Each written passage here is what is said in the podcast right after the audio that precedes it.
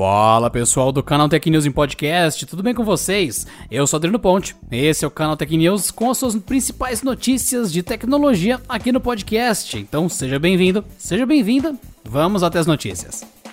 Um novo golpe vem atingindo usuários de serviços como Rappi, Uber Eats e iFood. Aproveitando a demanda por esses apps por causa da pandemia, criminosos criam contas falsas que se passam pelos suportes de plataformas desses serviços e tentam roubar dados pessoais e contas de mensageiros como o WhatsApp. Os criminosos usam as artes oficiais desses serviços, bem como a linguagem para dar uma aparência de legitimidade. A partir de reclamações reais obtidas nos perfis oficiais, os usuários atraem as as vítimas para uma conversa privada e solicitam seu número de celular. Na sequência, é pedido que a vítima informe um suposto código de verificação que chega pelo WhatsApp, em um processo de validação que não existe, e é focado no roubo da conta no mensageiro. O Canaltech entrou em contato com o Rap, que afirmou orientar proativamente os seus usuários por meio das redes sociais, além de se colocar à disposição para atender possíveis vítimas de golpes desse tipo. Ainda que não tenha registrado golpes do gênero, o Uber Eats informou que não solicita números de telefone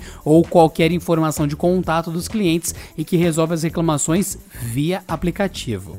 Ações semelhantes são tomadas pelo iFood. Maior do Brasil, o Aeroporto Internacional de São Paulo anunciou que usará câmeras térmicas no local. O objetivo é identificar passageiros com temperatura elevada acima dos 37,8 graus, o que pode significar a presença da Covid-19.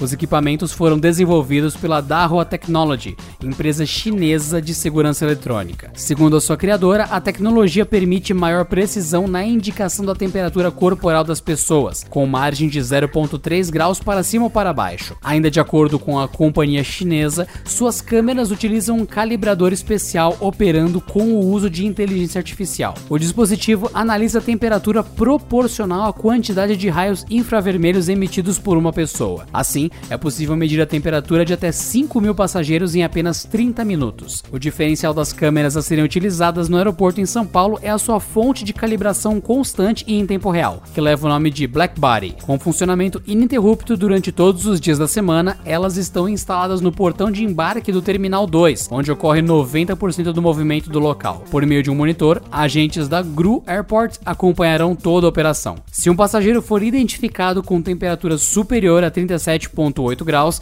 ele será direcionado ao posto médico do aeroporto para receber atendimento e instruções.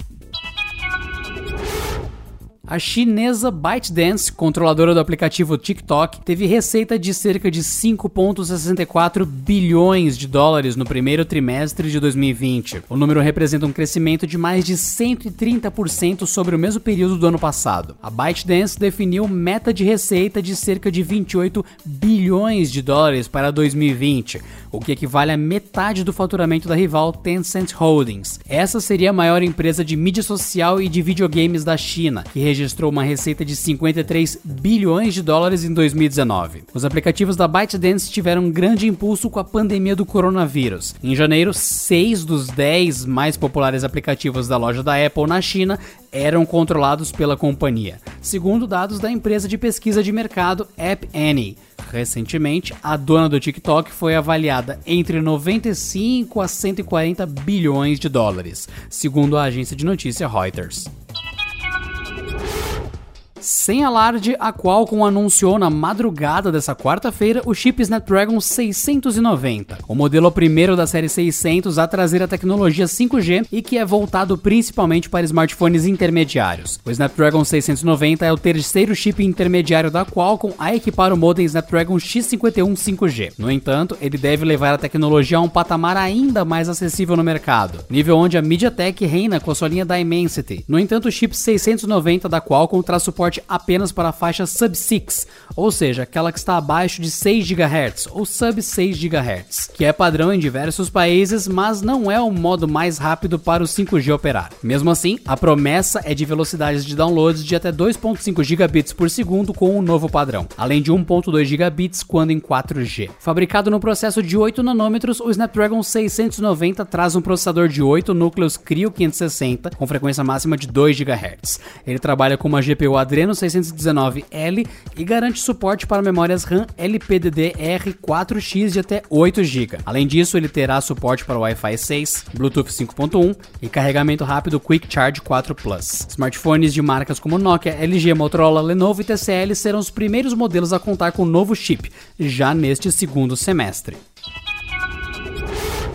Depois de uma lenta e dolorosa agonia, eis que o Flash Player finalmente ganhou uma data oficial de falecimento. A Adobe publicou que o complemento deixará de ser atualizado e distribuído no dia 31 de dezembro de 2020, e isso vale inclusive para os seus updates de segurança. Em 2017, a empresa anunciou que ofereceria suporte ao plugin para navegadores até o final de 2020, e ao que tudo indica, levou a promessa a sério. Com o Flash já em desuso na época, o prazo permitiu que desenvolvedores, anunciantes e webmasters migrassem suas ferramentas e conteúdos para outras tecnologias mais modernas como o HTML5. A Adobe informou que removerá os links para baixar o programa no último dia de 2020 e já recomenda que os usuários não façam um download de outros sites. Outra medida da empresa é que usuários remanescentes receberão uma notificação para desinstalar o programa de seus computadores. A empresa anunciou ainda que conteúdos em Flash terão sua execução bloqueada no programa.